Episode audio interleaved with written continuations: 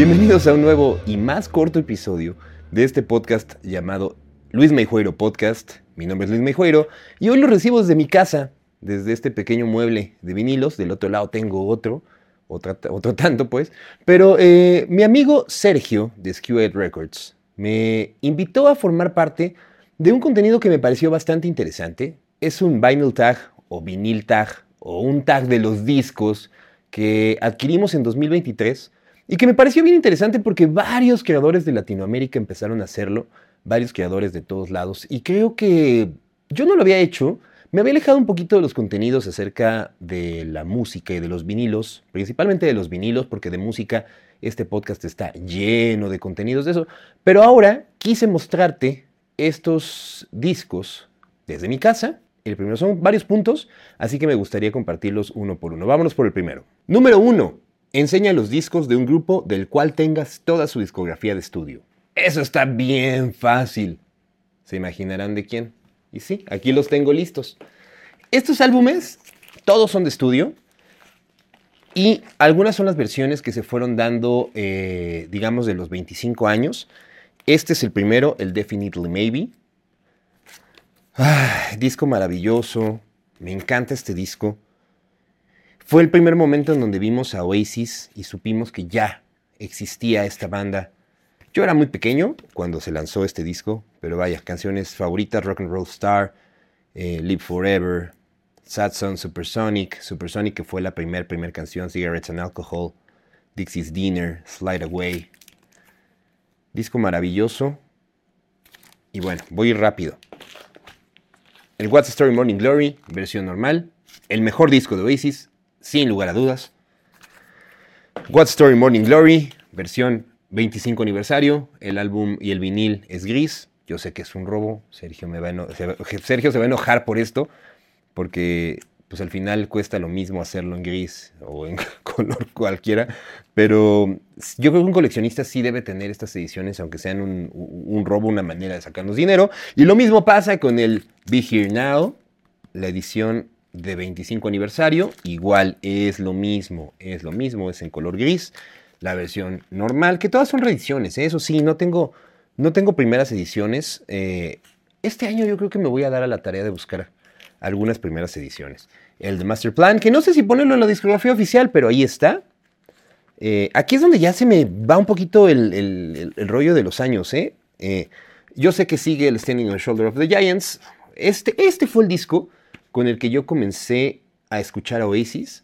Fue el disco, eh, no, bueno, no, más, bien, no. Los venía escuchando desde antes, pero más bien fue el disco que me tocó a mí ya, digamos, en eh, el poder comprarlo, ir a una tienda, comprarlo eh, en el año de lanzamiento, el Standing on the Shoulder of the, of the Giants. Y este fue un álbum que me costó mucho trabajo conseguir, porque no estaba, y estaba carísimo. Lo compré hace un par de años, y si no mal lo recuerdo, eh, lo compré con Edgar Morales, un gran amigo que, que, que hay. Si a ustedes les interesa, déjenme en sus comentarios y les dejo los, los contactos. Tiene muy buenos, muy buenos precios, pero eh, creo, que, creo que sí lo compré con él. El Don't Believe the Truth, una gira increíble. Aquí me tocó ver por primera vez a Oasis. Y este álbum, pues no tiene tantas canciones tan buenas, pero sí tiene maravillosas. Laila, The Importance, The Importance of Being Idle, que fueron como los, los sencillos, ¿no? Let There Be Love, que me acuerdo que en esa gira, la primera vez que vi a Oasis, terminaba el concierto y se escuchaba Let There Be Love. Perdónenme por cantar, pero lo ponían así como en el, eh, digamos que terminaba el, el concierto y soltaban esa canción para que la gente se fuera. Me hubiera gustado escucharla en vivo. El Dig Out Your Soul. No me acuerdo si este es el último o el Hidden Chemistry. Creo que es el Hidden Chemistry, ¿no? Bueno, ustedes ayúdenme porque ahí sí ya no estoy tan, tan seguro. El Hidden Chemistry. ah, The Hindu Times. eh, Stop Crying Your Heart Out. Es una gran canción. Y aparte, esa canción aparece en el soundtrack de una película maravillosa llamada El efecto mariposa. Uf, es de los mejores. Songbird me encanta, Little by Little, muy buena canción. Oye, ahora que lo estoy viendo sí me encanta, ¿eh? y bueno, el Dig At Your Soul, que ese sí es así como... Pero aquí está. Cumplido el primer punto, vámonos al segundo. ¿Qué disco llevabas años buscando y finalmente encontraste en 2023? Fue bien interesante. Si ustedes han visto todos los episodios del podcast, tuve una entrevista eh, con Sam de la Concha Records, una de mis tiendas de discos favoritas. Son varias, eh, Factotum Records es otra. Pero, y también tengo una entrevista con, Memo de Factotum. Pero Memo, en esa entrevista me acuerdo que me recibió en su, en su, nuevo, en su nuevo hogar, me refiero de, la tienda, no, no en, la conchita como siempre lo hacía, pero me recibió en este lugar muy bonito que tiene en la colonia Portales, muy cerquita de donde vivo, muy cerquita de aquí donde tienen su casa. No les dejaré la dirección, aunque me lo pidan por, por mensaje. pero me acuerdo que le dije, bueno, voy a revisar en tu tienda a ver qué tienes. Y me encontré esto, Tommy de The Who. Este álbum tenía años buscándolo. Y no porque no existiera, quiero aclararlo. Es un disco que en sus reediciones es carísimo tal vez dos mil, tres mil pesos. Para mí ya es caro comprar solo eso en un disco. Y no les voy a mentir, amigos. Este álbum, el Tommy de The Who, me lo vendió en 150 pesos. Es una edición de, de época, de la época. Ya lo puse, lo escuché completo, no tiene un solo detalle. Tal vez la caja, si ustedes no sé si alcancen a notar, pero está un poco desgastada, obviamente por los años pero fue una maravilla encontrarme este, este álbum. Tommy de The Who. Si ustedes me están escuchando a través de Spotify, eh, les voy a ir haciendo más hincapié sobre, las, sobre los discos, eh, los nombres, para que también los puedan ir a buscar. Pero vaya, aquí viene Pinball Wizard, ¿no? Por ejemplo. Es si han visto la película también me entenderán, es uno de los discos más interesantes de la carrera de Who. Es un álbum conceptual, es un álbum que después se convirtió en el soundtrack de una película y mucho pasó en esas épocas de los años 70, ¿no? Por ejemplo, el The Wall de Pink Floyd, etc. Eh, hay muchos discos de ese estilo, pero ¿qué les parece si nos vamos al siguiente punto? ¿Cuál es el disco que compraste en el 2023 que más te extasió? Ok, este álbum que tengo en mis manos es un álbum que llevaba años, años, años buscando. Y vaya, quiero contarles algo. Este disco, para mí, representa un momento muy interesante en mi vida cuando empecé a formar o a forjar amigos ya muy, muy eh, cercanos, que, han sido mis amigos durante eh, toda la vida.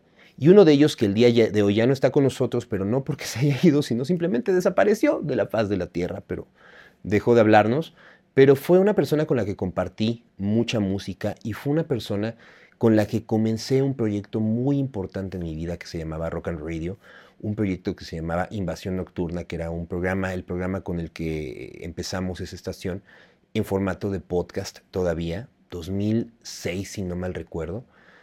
Él era muy fan de este hombre y me hizo apreciar muchísimo, y de este disco en particular, el Euforia de Fito Páez, en una, edición, increíble, muy bonita. Son dos álbumes, color, ay, no sé, plata, dorado.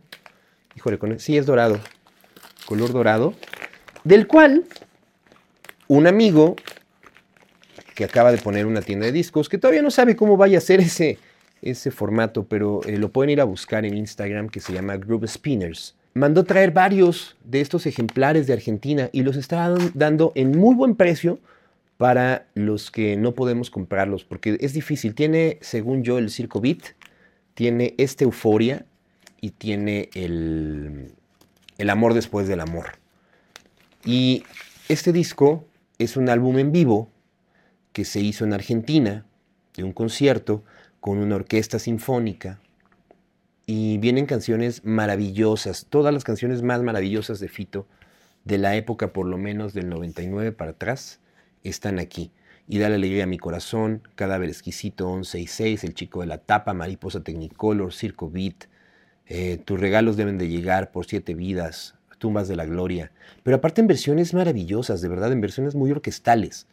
Eh, parte de aire, Dar es dar, Tres agujas, A rodar mi vida, Un vestido y un amor, Ciudad de Pobres Corazones del 63. Vaya, no manchen, o sea, solamente se los estoy describiendo y me dieron ganas de ponerlo en este momento. Este álbum Euforia es maravilloso y sinceramente creo que es de los discos más bonitos, obviamente en vivo, y se los quiero compartir. Perdón si no estoy viendo tanto a la cámara, los que estén viendo el video, pero es que estoy analizando también el disco y es muy bonito. Este fue, eh, ¿cuál fue el disco? El número 3, vamos al número 3, vamos a meterle velocidad porque faltan varios. Número 4, disco que represente la época en que comenzaste a coleccionar música en formato físico. Fácil, no recuerdo el año, pero sí recuerdo mucho, mucho, mucho la época. Era una época en donde los vinilos comenzaban a aparecer en ciertas tiendas. Y me acuerdo que esa tienda, Liverpool, tenía varios, eh, como en su apartado, de donde ya casi no se vendían tantos discos, pero tenían ya algunos, algunos vinilos. Y me encontré con este. Gustavo Cerati, Bocanada. Una joya obviamente es una joya de disco, uno de los discos más importantes de Latinoamérica, uno de los discos más importantes en español que se han hecho. Y también diría como aquella vez que me atreví a decir lo de, lo de Surdoc, diría Change My Mind si no es realidad. Y este disco, me acuerdo que la persona con la que iba eh, me dijo, no lo compres, no lo compres. Y yo, no, está bien, no lo voy a comprar. Y me acuerdo que yo traía en la cabeza y regresaba al área de música y lo volvía a ver y lo abría y, bueno, no lo abría, pero sí lo sacaba y decía, es que yo lo quiero, yo lo quiero. Costaba, no recuerdo si 300 o 400 pesos. Hoy no lo consiguen en menos de 2000, 1800, 1500, no sé. A lo mejor con Sam de la Concha lo consiguen más barato. Pero eh, me refiero a que era muy, muy, muy barato, pero tal vez en ese momento no tenía el dinero o no lo estaba enfocando hacia ese lado. Y me acuerdo que me dijo esa persona, déjalo. Si regresas y está, es porque te lo tienes que llevar. Porque me acuerdo que era una venta nocturna o algo así, y había mucha gente alrededor y ya lo habían agarrado varias veces y solamente había una copia, y era esta. Y regresé y ahí estaba, amigos. Aquí dice que fue una reedición de 2015. Probablemente sí haya sido de ese año, ¿eh? 2015-2016. Esta edición de Bocanada la quiero mucho, me encanta, porque aquí, justo aquí, empecé a, comprar vinilos, no de una manera, digamos, tan recurrente como lo hacía, pero sí creo que este fue un parteaguas para decir quiero coleccionar más de este formato. Vámonos al número siguiente. Enseña un disco que a mucha gente no le gusta, pero a ti te agrada mucho. Esta fue un poco más difícil de elegir. La verdad, creo que no, no compro mucha música que sea controversial, me refiero, no tengo, me acuerdo de mi amigo Sergio que subió el de, el de Arjona, pero no tengo música de ese estilo, ¿saben? O sea, como que sí soy muy de lo que a mí me gusta y es difícil que tenga algo que a la gente pueda no gustarle, ah, no sé, llámeme mainstream, llámeme eh, básico, no, no tengo idea, pero voy a poner uno hablando de la banda, porque creo que sí las nuevas generaciones han eh, hablado muy mal o han calificado muy mal a esta banda, que sinceramente es una de las bandas más importantes de la historia de la música. El otro día hablaba con mi amigo Tengo una tornamesa y me decía que él, eh, para él, a él no le gusta esta banda y yo decía, es que tiene cosas muy, muy, muy increíbles. Pero bueno, voy a poner la etapa noventera, YouTube Pop, Probablemente no tengo ningún disco 2000ero. Probablemente podría ser. El último disco que me gustó de, YouTube es el, How to Dismantle an Atomic Bomb. A partir de ahí le perdí mucho el gusto a esta banda. Pero hay mucha gente que dice YouTube y en automático dice, guácala, qué horrible, qué mala, qué mala banda. Neta, neta, neta, no saben de lo que se pierden. Este disco en particular, el disco El Suropa, todos esos discos noventeros hay muy, muy buenas cosas. Y ya hablando de otros momentos, eh, los discos ochenteros, pues bueno, ahí es, yo creo que es su prime de YouTube, de, YouTube, eh, de YouTube. Pero sí creo que ahí es donde tendrán que entrar ustedes. La etapa ochentera es maravillosa, la etapa noventera tiene cosas increíbles. Ah, no sé, creo que no, respondí también esta, este punto, pero vaya, es que sí, estaba viendo mi catálogo y creo que no, no va por ahí. Vamos al siguiente punto. 6. ¿Cuál es el disco desconocido que compraste solamente por el arte de la portada? Este álbum, me acuerdo justo en época pandémica que yo me la vivía yendo allá con Sam de la Concha Records en Coyoacán, porque era de las pocas cosas que yo disfrutaba hacer, el, manejar mi carro, llegar a la Conchita y ver las cajas que traía. Eh, vi este disco. A lo mejor para ustedes no es tan desconocido. Yo conocía el nombre de la banda. Me acuerdo que tenía gente alrededor que le gustaba mucho. Hercules and Love Affair. Eh, sé que es una banda un poco pop, electrónica, eh, y, vi esta portada. Me encantó, me gustó mucho. No he ahondado más, fíjense, en quién la hizo. Pero me gustó mucho esta portada. Está como muy sentimental. La, la lágrima. Para los que me están escuchando, es como un niño y una niña dibujados como en acuarela, tal vez, solamente el, o, con lápiz. No, yo creo que sí es más acuareloso. Eh, está como delineado solamente, eh, pues sí, como el contorno, y la niña está diciéndole, o diciéndole un secreto al niño, y la niña está llorando. A mí me, yo cuando lo vi dije, wow, algo me llamó. El disco está me, la neta, está bastante me, pero creo que es uno de los discos que más recuerdo haber comprado por eso. Yo generalmente, de nuevo, no compro tantos álbumes por la portada, compro los álbumes por el contenido y por lo que sé que hay. Pero este creo que sí fue uno de los pocos que me pasó eso. Espero haber respondido a este punto. Vamos al siguiente. ¿De qué disco tienes la edición de época y una reedición? Fácil. Y en el 2023 fue cuando conseguí la edición de época y la verdad fue de una manera muy circunstancial tal vez.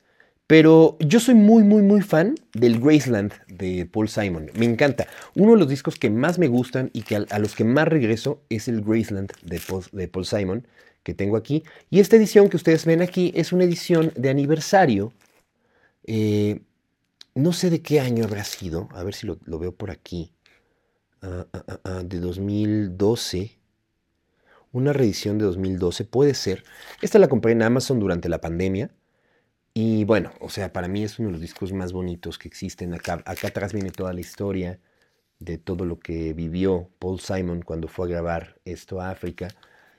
Y me acuerdo que ahora que fui a hacer la entrevista con Memo de Factotum Records en otro de los episodios que tengo ahí en el podcast, eh, estaba viendo y de repente vi este, esta edición, Graceland de Paul Simon. Si ustedes notan, aquí viene la, etiqueta de Factotum.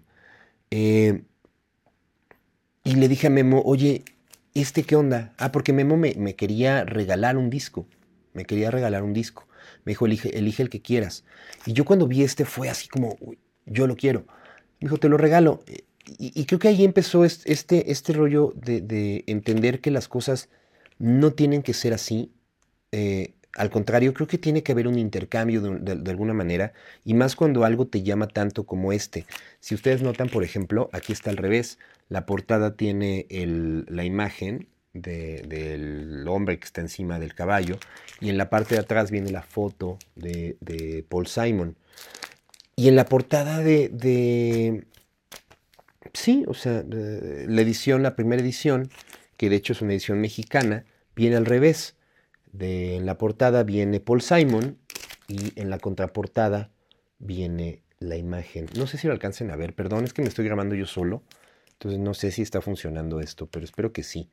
Eh, y me acuerdo que me dijo, te la regalo. Yo dije que no, que me la vendiera, porque aparte me contó que era de su colección.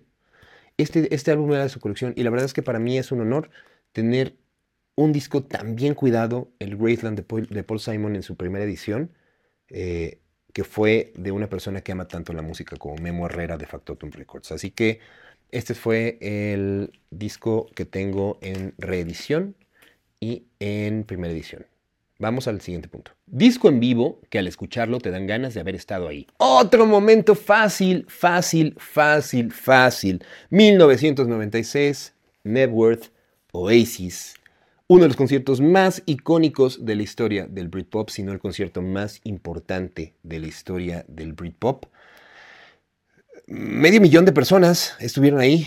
El boleto costaba 22.50 libras. Eh, aquí dice, solamente permitían cuatro, tickets por, por persona. Eh, se abrió las puertas a las 12 de la noche.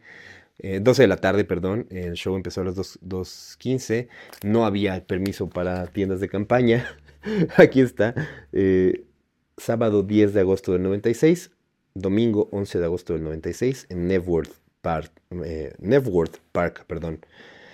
este disco es icónico, salió creo que en 2021, sí, 2021. Este, les voy a contar la historia. Este, y espero que Amazon no me fune. Pero este álbum yo lo pedí en Amazon, eh, era, era, importado, y no me llegaba, lo, quería como regalo para mí de, Navidad. Y me acuerdo que pasa la Navidad, pasa el Año Nuevo, pasan los Reyes, y no llegaba, y no llegaba, y no llegaba. Y ya decía que, que ya, es más, que ya había rebasado el tiempo de, de entrega. Y yo mandé un mensaje a Amazon y dije, eh, no me he llegado, no sé qué, me devuelven el dinero y les prometo, al día siguiente llega a mi puerta este álbum. Perdón, perdón Amazon, pero este es yo creo que el momento más importante de la música que a mí me gusta. Creo que este es el, este es el, el, el prime, aparte es el prime de Oasis, entonces creo que sí sería sin duda 1996, Networth Oasis. Gran concierto. Y un día lo puse en un TikTok live y no me lo cortaron. Ojalá algún día, ojalá regrese a hacer ese tipo de cosas. Me gustaba mucho compartir música con ustedes. Vamos al siguiente punto. Disco con la etiqueta más bella. Ok, esta no la entendí, Sergio. Perdón. Pero... Tal vez, hablando de la etiqueta, tal vez etiqueta de precio, no es una etiqueta bella, pero es una etiqueta que a mí me hace sentir algo y la única tienda de discos que conozco fuera de México es Waterloo Records en, Austin, en Austin, Texas. Lo dije muy Marta de baile, ¿verdad? Waterloo Records. Waterloo Records en, Austin, Texas. Y. Puta. Este disco acaba de salir. No es un maravilloso, la neta, no es el mejor. El Noel Gallagher High Flying Birds Chasing Yesterday. Pero no sé si alcancen a ver. A lo mejor hago zoom ahí. Me voy a quedar tantito aquí pero me costó 21.99 dólares. Eh, aquí está la tienda Waterloo. Y yo creo que esto es lo que, lo que vale para mí, ¿saben? El disco es bueno, el disco lo puedes comprar en cualquier otro lado, lo puedes encontrar. Pero esto que venga de esta tienda en particular, de este momento en particular en donde yo fui a esa tienda, estaba en un festival, fui a esa tienda, lo compré, creo que a eso te referías con este punto, pero bueno, ojalá lo haya respondido. Vamos al siguiente punto. Disco que lo adquiriste recientemente y que se salió del tipo de música que comúnmente compras. Ok, este punto, de nuevo, regreso, regreso a lo que yo les explicaba en puntos anteriores. Yo compro música que a mí me gusta. Generalmente no soy tan arriesgado a comprar algo que no está dentro de mi radar o de cosas que no, que no entiendo. Eh, dentro de mis alrededor 400 y algo de discos, que, de vinilos que tengo y otros que no he eh, todavía registrado porque soy bien ñoño y los tengo en Discogs.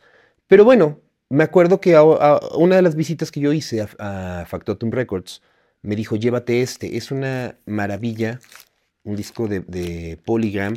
Me contaron la historia acerca de cómo los mejores álbumes de música clásica, de ópera, eh, los pasaban por una, por una versión digital. Este ya es, digamos, de una grabación digital llevado a, a la mejor calidad y que estos discos son los mejores de música clásica y de ópera, etcétera no lo he escuchado, perdóname Memo. Lo compré, me lo vendiste muy barato, no me acuerdo en cuánto.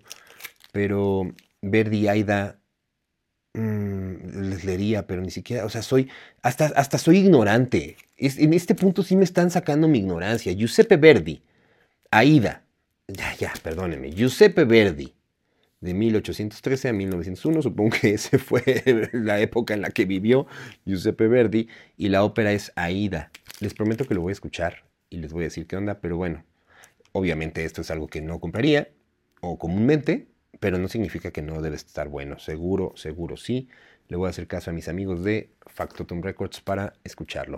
Vamos al siguiente punto. Disco que por error compraste dos veces. Esta fue una historia interesante, porque las dos veces que lo he comprado no me acordaba que lo tenía y aparte, las dos veces ha salido malo. está rayado. Eh, compré, no me acuerdo dónde, seguramente en el metro, ahí donde está la Ciudadela. Compré el Parallel Lines de Blondie. Es una edición mexicana. Los dos son mexicanos, qué horror. Es, la, es el mismo. Es bueno, es el Parallel Lines, para los que no, están viendo el, el video. Este álbum, obviamente, importantísimo donde viene One Way or Another, o donde viene esta canción que se hizo súper famosa por TikTok apenas, Heart of Glass. Eh, digo, no, en, época pandémica más bien. Pero me acuerdo que yo quería algo de Blondie me encuentro el Parallel Lines, eh, creo que ahí en, afuera de la Ciudadela me lo vendieron caro aparte. Lo compro, lo pongo y el disco viene rayado. Entonces saltaba. Y no sé, mi cabeza simplemente no cuadró y no lo tenía registrado en Discogs porque les digo que soy bien ñoño. Y fui alguna vez a otra tienda, que no me acuerdo cuál fue, y compré el Parallel Lines y dije, wow, el Parallel Lines, lo compré, lo, lo llegué a mi casa también en versión mexicana, que eh, hasta eso, hasta eso todo mal conmigo. Eh, llegué, lo puse en mi casa, también rayado, saltaba, y cuando lo, lo etiqueto, lo guardo, en ese momento me doy cuenta que había dos. Entonces, vaya, pues eso suele pasar. Y pues aquí está, respondido, el Parallel Lines de Blondie. Vamos al siguiente punto. Dinos el disco soundtrack que tengas del cual no hayas visto aún la película. Amigo Sergio, eso sí no. Eso sí no. Yo todos los discos que tengo los tengo por algo. O vi la película, o escuché eh, la música, o, los conozco, pero no he comprado un, un soundtrack de una película que no haya visto. Pero aprovecho para compartirles este de la primera película este es mi primer, mi primer álbum que, tuve en mi vida, 1989, mi papá me lo regaló. Yo muy fan de Batman, muy niño, yo nací en 84, tendría 5 años. Eh, y pues me acuerdo haber visto la película de Tim Burton, me sorprendió, me maravilló. Y este álbum lo compré, yo sin saber nada de música, a los 5 años, ¿qué puede saber uno de música? Absolutamente nada. ¿Qué pasó? Que con los años se mantiene. No, ni siquiera me acuerdo si existe. Lo voy a buscar, fíjense. Ni siquiera sé si este álbum, el OST de Batman, eh, de la primera película de, Tim Burton, existe una versión que tenga algún inserto. Yo simplemente pasó, pasaron los años y fueron como guardándose cosas y yo como que recogía el, álbum, este, este álbum sin tener como ese conocimiento de qué era, hasta que ya muchos años después, cuando me empieza a gustar la música, me doy cuenta que es un álbum de Prince. Yo no tengo álbumes de Prince, me encanta Prince eh, y necesito álbumes de Prince ahora que lo, que lo pienso. Pero eh, este álbum es maravilloso y simplemente lo quiero compartir. No es una película que no haya visto. La verdad es que todo, todo el material que yo tengo de, de soundtrack son de películas que ya he visto. Pero era importante compartirles algo y les quise compartir el OST de Batman, una versión interesante que es obviamente es un disco de Prince. Un disco que a la vez te haga sentir felicidad y tristeza. La pandemia yo creo que fue ese momento de mágicas emociones y de cosas muy, muy, muy fuertes que vivimos muchas personas fue el momento en donde yo empecé a, coleccionar vinilos. Y me acuerdo toda esa conexión con la música, esa conexión donde también empecé a, generar contenidos aquí en, eh, bueno, principalmente en TikTok. Y ese momento, digamos, importante de la, de la música, que para mí fue, o sea, esa conexión con, con el arte objeto, con escuchar, etc. Unos años después, obviamente uno de los, de los también artistas, quiero ordenar un poquito mis ideas, perdón. Eh, uno de los artistas más interesantes de, todo, de todos los tiempos y que a mí más me ha gustado, que tuve la oportunidad de ver en Austin en un, en un evento y que probablemente no lo hubiera visto en ningún otro lado y probablemente ya no me hubiera tocado verlo, pero sigue, sigue vivo, es Eric Clapton. Y este álbum eh, que tengo en mis manos, el The Lady in the Balcony Lockdown Sessions, es un álbum que me parece sumamente nostálgico, ¿saben? Es un álbum que vienen las canciones más interesantes o más importantes o las más comunes de, Eric Clapton, ¿ok? Es como una versión Unplugged 2021. Pero aquí la historia la cuenta. En la, en la contraportada te dice que en 2021, en febrero de 2021, todos los shows que tenía en el Royal Albert Hall fueron cancelados por la pandemia. Entonces decidió juntar a su banda eh, y, poder, y poder hacer este álbum en vivo. Lo decidió eh, grabar y esta es eh, la, culminación de, esa sesión junto con sus amigos en Codray, House, West Sussex, en England, en Inglaterra. Si ustedes lo han escuchado, tiene versiones súper nostálgicas. Si bien el, eh, el, ¿cómo se llama? El MTV Unplugged. Ya es una versión que tiene canciones, bueno, que tiene versiones muy, muy nostálgicas. Este disco en particular es todavía más un Eric Clapton mucho, mucho más grande, con una voz un poco más cansada.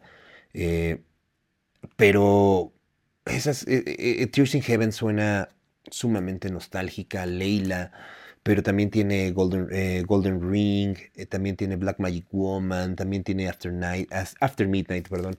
Está maravilloso, es un álbum que me encanta poner, pero también me recuerda esos momentos y lo que puede sentir una persona cuando está encerrado, cuando, eh, en mi caso, por ejemplo, que yo soy productor, no podíamos salir a trabajar. En el caso de muchos de ustedes probablemente lo mismo, no podíamos salir de nuestras casas o no, no, teníamos ese conocimiento del virus y estos cuates, me imagino lo que ha de haber sido para Eric Clapton el juntarse, grabar un disco sin público de una gira que tenía planeada en 2021, o bueno, unos conciertos en el Royal Albert Hall y simplemente no se dieron. Eric Clapton, The Lady in the Balcony, Lockdown Sessions. Una recomendación que me hace feliz y me hace triste. No me, me da nostalgia, ¿saben? No me, no me pone triste, pero me da un poco de nostalgia.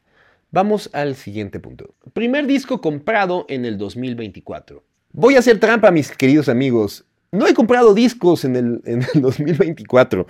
¿Por qué? Porque pues la cuesta de enero, hay que pagar rentas, hay que pagar tarjetas de crédito. El fin de año compré bastantes álbumes, pero voy a ponerles los dos discos que me llegaron, o sea, los primeros dos discos que me llegaron este 2024. ¿Y cómo me llegaron? Un amigo mío, un gran, gran, gran amigo mío al que quiero mucho, eh, fue a Chile pasó la Navidad y pasó el Año Nuevo en Chile. Y yo le había encargado que me trajera, por favor, algo de Chile, ¿saben? O sea, ¿cuál es mi bagaje? Pues los prisioneros, pues los tres, ¿no? O sea, es, mi, bagaje, mi bagaje es muy corto y le dije, por favor, tráeme algo de música chilena. Obviamente de lo que a mí me gusta, de lo que me puede gustar. Obvio, obvio, me trajo Corazones de los Prisioneros, Tren al Sur, uno de los discos más importantes, amiga mía, estrechez de corazón, estrechez de corazón, perdón, por amarte. O suena, suena, como quien está vendiendo discos en, en el metro.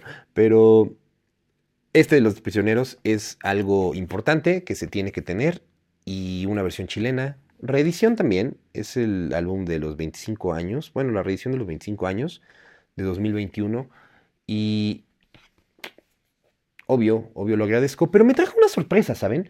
Este álbum yo no lo esperaba. Este álbum para mí cuando llegó a mis manos, dije, güey, claro, tiro de gracia, ser humano, donde viene el juego verdadero.